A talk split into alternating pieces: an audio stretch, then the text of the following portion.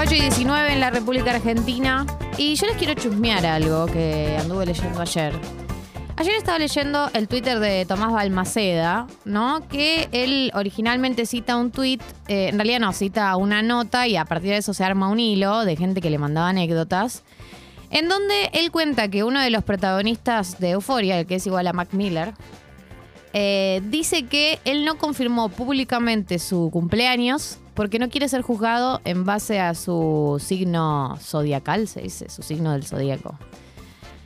Eh, y entonces él dice eh, que bueno, que es mucho hablar de la opresión de la astrología, pero que eh, en un podcast que él escuchó recientemente hay un testimonio de una persona que en una entrevista de trabajo se le pidió la hora de nacimiento para poder conocerla mejor y que eso de alguna manera determinaba su si era contratado o no contratado. Y en respuesta a este tweet aparecen un montón de anécdotas, un montón de personas que no las contrataron por el signo que tenían o por el ascendente que tenían, lo cual me parece un nivel de locura absoluto, chicos. O sea, está todo bien con todas las creencias que queremos tener en nuestra vida. Yo respeto todas las creencias porque nadie sabe nada en este mundo.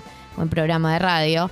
Eh, pero es una creencia la astrología, chicos. No, no, no podés afirmar algo de una persona en función del día que nació y la hora en que nació. Entiendo que te sirva para leer el mundo, pero vos no podés dejar de contratar a alguien porque crees que es de determinado signo o tiene un ascendente en determinado signo. Es un.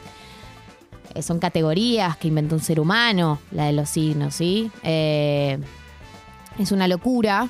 Y bueno, eh, por ejemplo, acá tengo un- una anécdota que le cuenta a una persona por privado que dice, mi actual jefe me eligió sin currículum, por recomendación nada más. Lo consultó con su astróloga y ella le recomendó contratarme. Todavía no vio mi currículum. Imagínate quién pudiera acá por la positiva, pero igual es una locura. Eh, en una entrevista cuenta otra, no solo me preguntaron mi signo, sino que me hicieron escribir una carta porque lo hacía ver eh, con una grafóloga. Me ofrecieron el puesto y lo rechacé. Bueno, así hay muchos. Otro dice, aporto lo mío, me contrataron en un ministerio por ser de Géminis.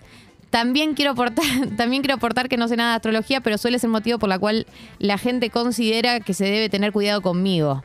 Eh, bueno, no entienden la cantidad eh, de anécdotas que hay sobre gen- gente que el signo le condicionó un laburo. Eh, así que quiero escuchar eh, en entrevistas fallidas, experiencias fallidas en laburos, experiencias, eh, sí, no exitosas, porque estamos cansados de escuchar anécdotas de emprendedores que se juntaron de a tres y crearon una aplicación que ahora está en Silicon Valley. Queremos escuchar eh, anécdotas fallidas, entrevistas fallidas, no una entrevista donde cometiste ahí, metiste la pata y dijiste, no, chavo, no me contratan más. Y efectivamente no te contrataron más. Eh, quiero escuchar anécdotas de ese estilo. Vos, Tincho, tenés eh, la cara cerca del micrófono, así que me imagino que tenés algo para decir. No, me voy a sacar una story. Ah, bueno. No, mentira, mentira, no. Sí, sí, tengo una, tengo una historia fallida de un laburo. Eh, Viste que en los veranos uno generalmente, por ahí cuando, cuando no sos este, Santiago del Moro, este, uno hace... Santiago Maratea. Claro, exactamente. Eh, uno va a radios, hace radio de verano y demás, ¿viste? Hace laburitos y qué sé yo. Y en un momento, cuando yo estaba empezando a hacer mis primeras armas en la operación técnica, me dijeron, che, en tal radio están buscando un operador, editor para hacer este. para cargar música, para organizar la radio. Tipo, tenías que ir, sentarte y renombrar archivos, editarlo un Piqui, poquitito, cositas, ¿viste? Cositas. Lo que nadie quiere hacer. Mm, Y bueno, siempre uno cuando entra a un laburo le toca lo que nadie quiere hacer. Exactamente. Que te está esperando ahí lo que nadie quiere hacer para que lo hagas vos. Exactamente. Fui a lo del hombre este, un señor ya grande. Era una radio de barrio. eh, que quedaba relativamente cerca de mi casa. Un poco atrás mano. Y cuando voy, me dice, bueno, este es el lugar. Me muestra la radio. La casa era al lado. Y fui, hice el laburo un día, dos días. Y ya el tercer día no fui más. ¿No fuiste? No fui más porque era, era un nivel de, de desprolijidad increíble. O sea, tenías que Nunca- atar todos los cabos. Me dijo, bueno, eh, hoy hablamos tema de tu pago. Nunca hablamos el tema de mi pago. Claro. Y me dijo, sí, sí, sí, la semana que viene. ¿Y te fuiste? Y me fui. Y como que no, no me alentaba, ¿viste? No dije, mm, No te decía, you go, girl. No, fue muy difícil, muy complicado. Este, pero bueno, toda la mejor con el señor. No tan bien. Eh, Pupi, acá Diego de Balvanera te, te- te habla porque dice que en el Mundial del 2006 el DT de Francia, Domenech, armaba el equipo en base a sus signos del zodíaco. Dejó afuera un gran jugador como Robert Pires. Boeto me dará la razón, dice. Yo creo que vos sabés de la selección argentina, ¿no? No Yo sé mucho de la selección argentina. Claro, no sé sabes de- Quiero un montón a Diego. Siento que estamos empezando a entablar un vínculo de una, una cierta Claro, relación porque él, tóxica. él busca cierta complicidad en Sí. vos, porque él también tiene datos muy específicos del Mundial del Me caen mil 2006. puntos. Eh... ¿Cuál era la canción del Mundial del 2006? Ah, uh, eh, pará. Uh, Uh. encontré un bache. No. eh, eh, Eh, puede ser que sea En esto estamos No. juntos. no, era la de. Oh, oh, Oh, oh, oh. No, no es esa, ¿eh? Una- Era la de. No era la de seremos grandes, seremos fuerte. Vamos a Argentina, esa sí. Para mí era esa. Eh, Waka Waka es la del 2010. Eh, bueno, yo sé mucho sobre la selección igual. Claro, vos sabés del fútbol. No, no es lo No sabés de, de, de- claro. de las canciones. Lo de del arte, de, del arte- de las artistas. Claro. No sabés de esas cosas eh, del, del- de las minas No, que, que cantan las minas. No, no sé eso. Eh, Vos sabés de los goles. Sí. De, De poner de la- huevo. de- claro, de los huevos. La Celeste y Blanca. De la transpiración. No sabía lo de Robert Pires, me parece un datazo. Sí, Eh, bueno, ¿cómo le fue a Francia en ese mundial? eh, eh, llegó a la final. La puta madre. Eh, perdió con Italia. Bueno, se lo merecen por guiarse por categorías inventadas. Eh, bueno, entonces estamos hablando de eh, experiencias fallidas en laburos, experiencias no gratas en laburos. Eh, yo, por ejemplo, en mi primer laburo, em, trabajaba para un programa, en mi primer laburo como productora, laburaba para un programa que era un programa que salía en Radio Cultura eh, una vez por semana, a la tarde-noche. Y que era un programa así muy liberal, de gente de liberales. Eh, estaba Willy Cohen, ahora que ahora está en Mitre. O sea que laburó conmigo y después la pegó, digamos. Un clásico. Eh, y estaban obsesionados con sacar a Carrió. Querían sacar a Carrió como sea. Y, Carrió sale solo con algunos canales. Carrió sale en TN y un par de canales más y deja de contar. Sale como no, no, es una, entrevistada que salga en muchos programas y mucho menos en, Radio Cultura. Creo que nunca en su vida debe haber salido en Radio Cultura Ca- Carrió. Eh, entonces mi laburo todas las semanas era escribirle a la, al prensa de Carrió. Hablaba todas las semanas con los prensas, porque tiene más de uno. Em, y era un trabajo donde primero nunca logré el cometido por el cual me convocaron, que era sacar a Carrió. Eh, y muy repetitivo. Además, o sea, no me pagaban mal para lo que era esa época. Pero bueno, tarde o temprano es como que uno dice, bueno, me parece que ya cumplí eh, lo, que, lo que tengo para hacer acá. Eh, acá Lucho dice que el que quedó fuera de la selección de Francia fue Benzema por ser de Sagitario. Igual no está tan mal, R. Eh, eh, bueno, chicos, eh, aclaremos esta información. Me, me la googlean, porque yo la googlearía, pero luego cuando está Jessy, que Jessy llena el aire, pero ahora si yo googleo, dejo de hablar. Eh, la gente ya está empezando a mandar sus entrevistas de trabajo fallidas, eh, porque yo quiero saber de fracasos, no quiero saber de éxitos. Eh, acá nos dicen, hace mucho tiempo una de mis primeras entrevistas de trabajo parecía que iba todo bien aunque estaba muy nerviosa. Ya en el cierre me levanto y antes de salir, en vez de darle la mano a la persona que me entrevistó, lo saludé con un beso como si fuera mi amigo, no me llamaron nunca más. Qué feo eso, porque es como un acto reflejo, no es tu culpa. Eh, todos tendemos al beso. Bueno, ahora en esta pandemia por ahí un poco menos, pero todos tendemos al beso. Eh, así que no te sientas mal. Por ahí ese trabajo no era para vos, así ponía mística de nuevo. Nariela nos dice que hoy cumple 30 años, peor día de la semana y le toca ir a laburar presencial, pero con, con mi compañía es todo más bonito, aguante boque. Eh, Nariela, feliz cumple, feliz cumple, gracias por estar. Gracias por estar siempre ahí, firme junto al pueblo. Eh, te vamos a acompañar, te vamos a cantar el cumpleañito.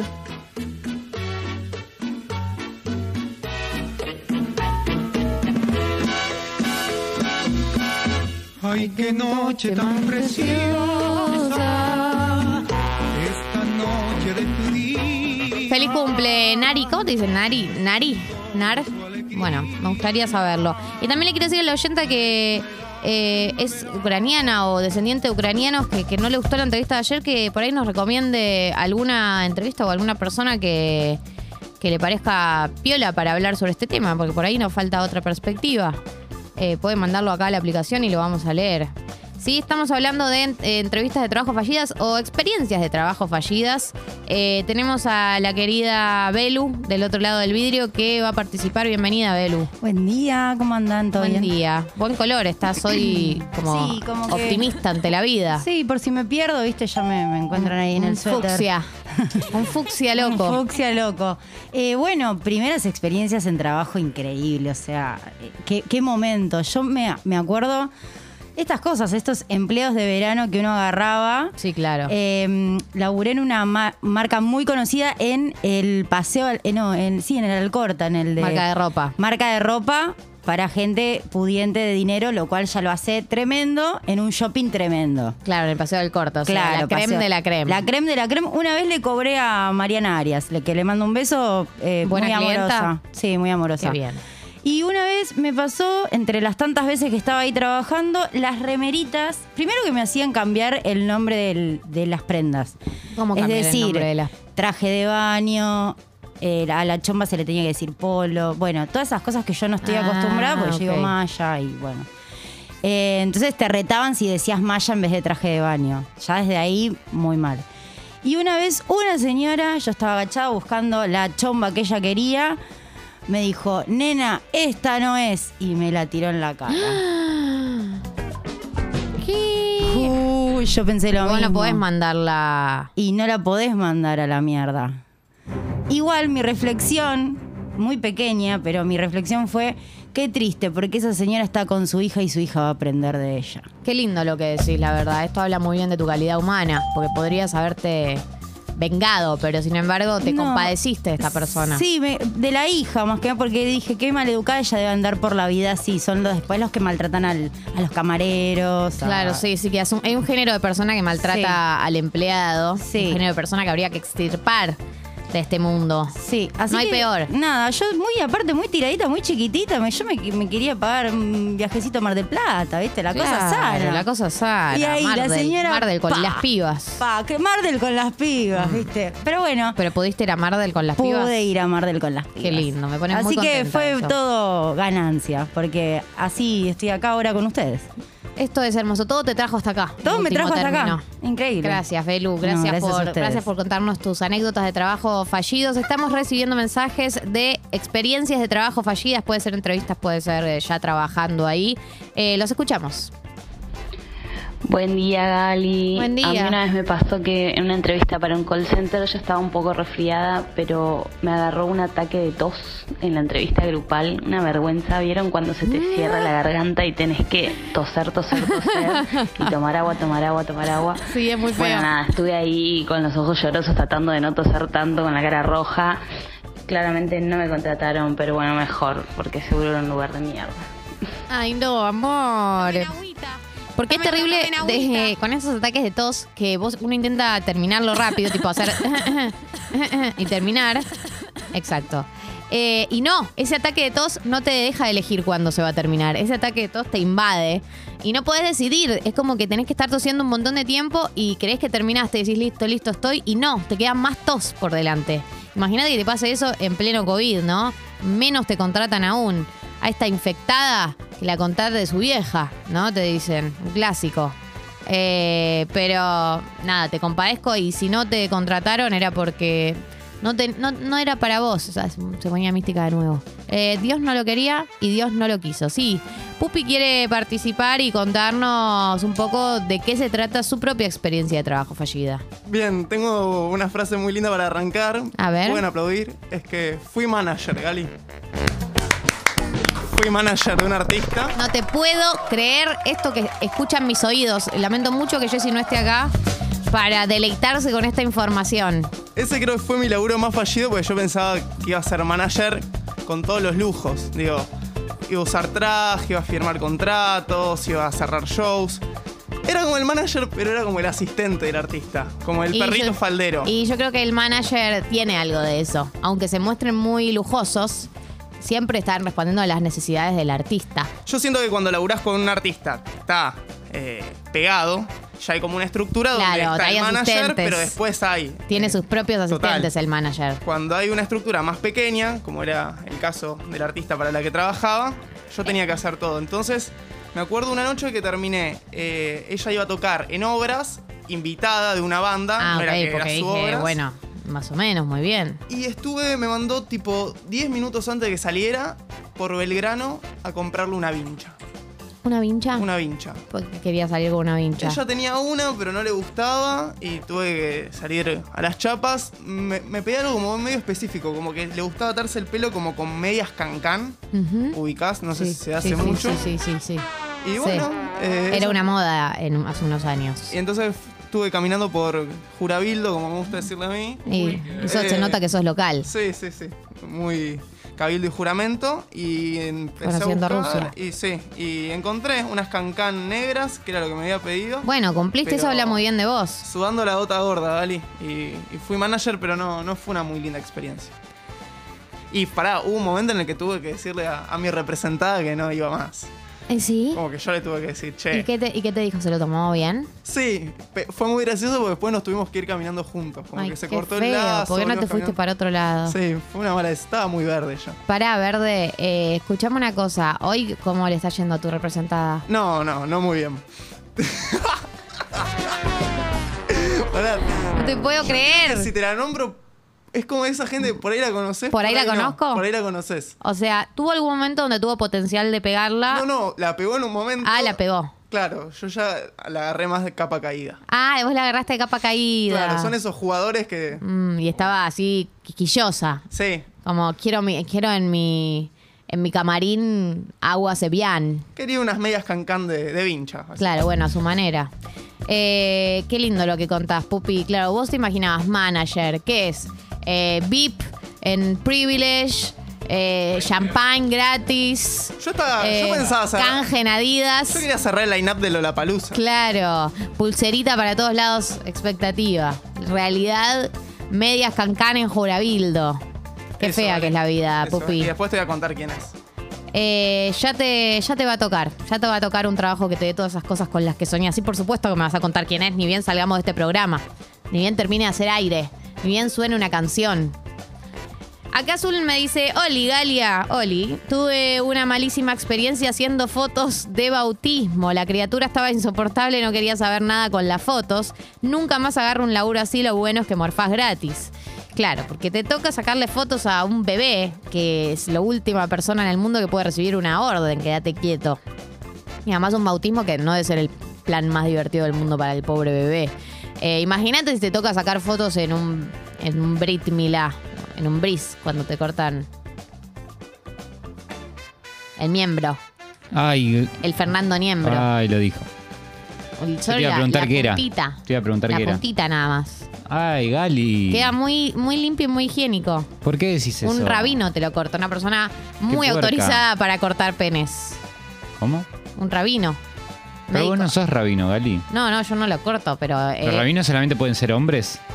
hay, sí, sí, hay algún templo muy progre, existen rabinas mujeres, pero el 98% son hombres. Eh, sí, hay rabinos, acá en Argentina hay uno que tiene el monopolio, no voy a decir el apellido. Y es tipo- Un rabino que es médico Ok. y corta así, le, le corta duro y parejo todos los penes que se le Ay, aparecen en el no. camino de Ah. pobres bebitos. Y uno se reúne para festejar la cortada de penes, sí, esa es, eh, así somos los judíos, por eso... Se juntan para celebrar que le Por eso cortaron... somos tan odiados. Sí, se ju- nos juntamos para. Es una tradición judía el cortarle. o sea, hay gente que es como más eh, higiénica y lo hace en el hospital por ahí, ¿no? Cuando nace. Pero imagínate, Legal, seguro y en la tradición es ta- junta a toda la gente a comer, beber, disfrutar, mientras al pobre bebé le cortan eh, la puntita. Y cuando alguien se... Me parece un montón. Cuando alguien la se convierte... el, el capuchón. Ay, Gali. Cuando alguien se convierte, ¿también se lo hacen? Cuando ya es de grande. Puede elegir. Si estás muy comprometido con la causa, lo haces. De hecho, yo, eh, cuando hice mi bat mitzvah a los 12 años, eh, había un chico, vos tenés como toda la preparación previa. Pero el bar mitzvah no es solamente para los hombres. No, bat mitzvah con T es para las mujeres a los 12 y bar mitzvah con R es para los hombres a, los Ah. 13. Eh, cuando yo hice mi bat mitzvah, tenés como toda una preparación previa de varios meses con un grupo. Y en mi grupo había un chico que se había hecho el, el bris a los 13 años para este evento. Entonces caía, se- caía después, después de la operación, caía y le costaba caminar, le costaba sentarse. Era muy incómodo porque todos sabíamos por qué. Eh, así que sí, hay gente que lo hace de grande porque por ahí le parece importante, porque eh, se casa por ahí con alguna una juría y cree que amerita, ¿no? Hay, hay motivos para hacerlo de grande o por, por ahí por motivos higiénicos, ¿viste? Que hay gente que lo hace por Claro. motivos higiénicos o estéticos, porque sí, sí. es muy estético, queda, queda limpita. Digo yo. Estético. Sí. Sí.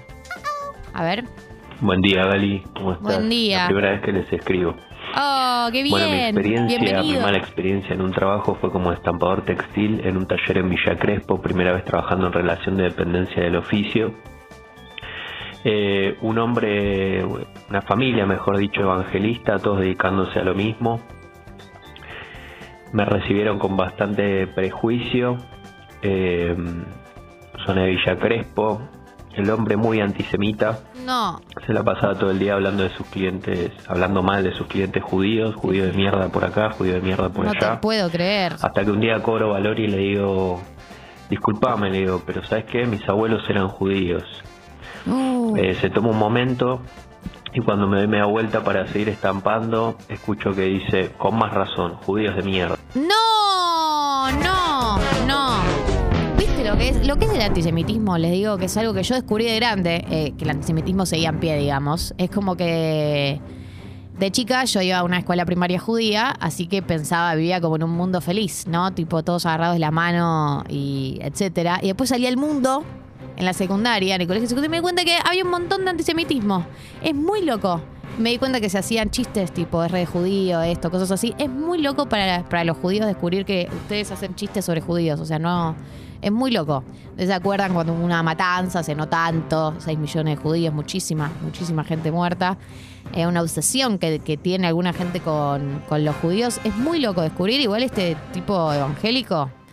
eh, es muy loco. Me gusta porque estoy haciendo eh, una apertura sobre el judaísmo, porque ya llegan preguntas. La gente quiere saber sobre el pueblo elegido, ¿no?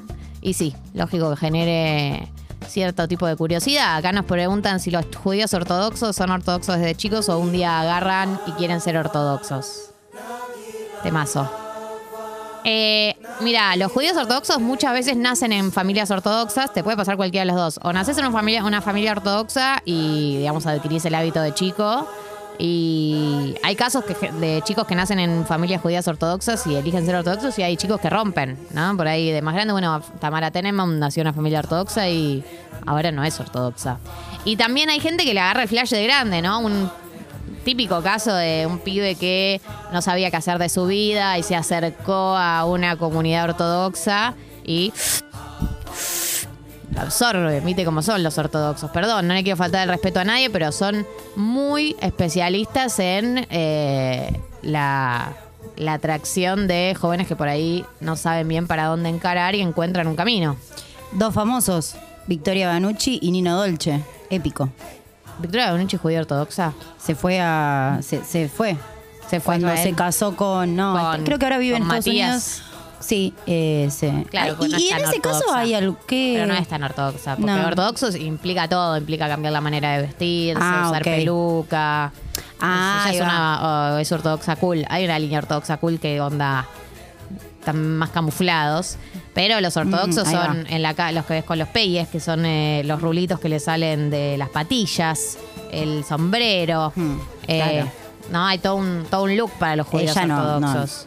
No, yo creo que no, que ella sí es verdad que se que tuvo una etapa muy judía, pero ortodoxa no creo que sea. Y Pablo dice que hay un cortamiembros muy conocido en la cuadra más fálica de Buenos Aires, la misma donde está Verga Hermanos, en Almagro. No sé cuál es esa cuadra. Eh, ¿Qué cuadra fálica en Almagro? Eh, Verga Hermanos, vamos a buscar dónde queda Verga Hermanos. Chicos, estoy googleando en vivo, perdón. Bulnes. ¿Eso es, es fálico? Bulnes. Bull. Ah, Bulnes, listo. Perdón, mala mía. Eh, bueno, gente, estamos hablando de un montón de cosas, ya ni sé de qué estábamos hablando, pero toda esa serie de cosas que están en Tata el día de la fecha. Hasta las 10 de la mañana vamos a estar al aire y esto es Estelares. Así es el amor, ¿no? Es, es el amor, así se llama.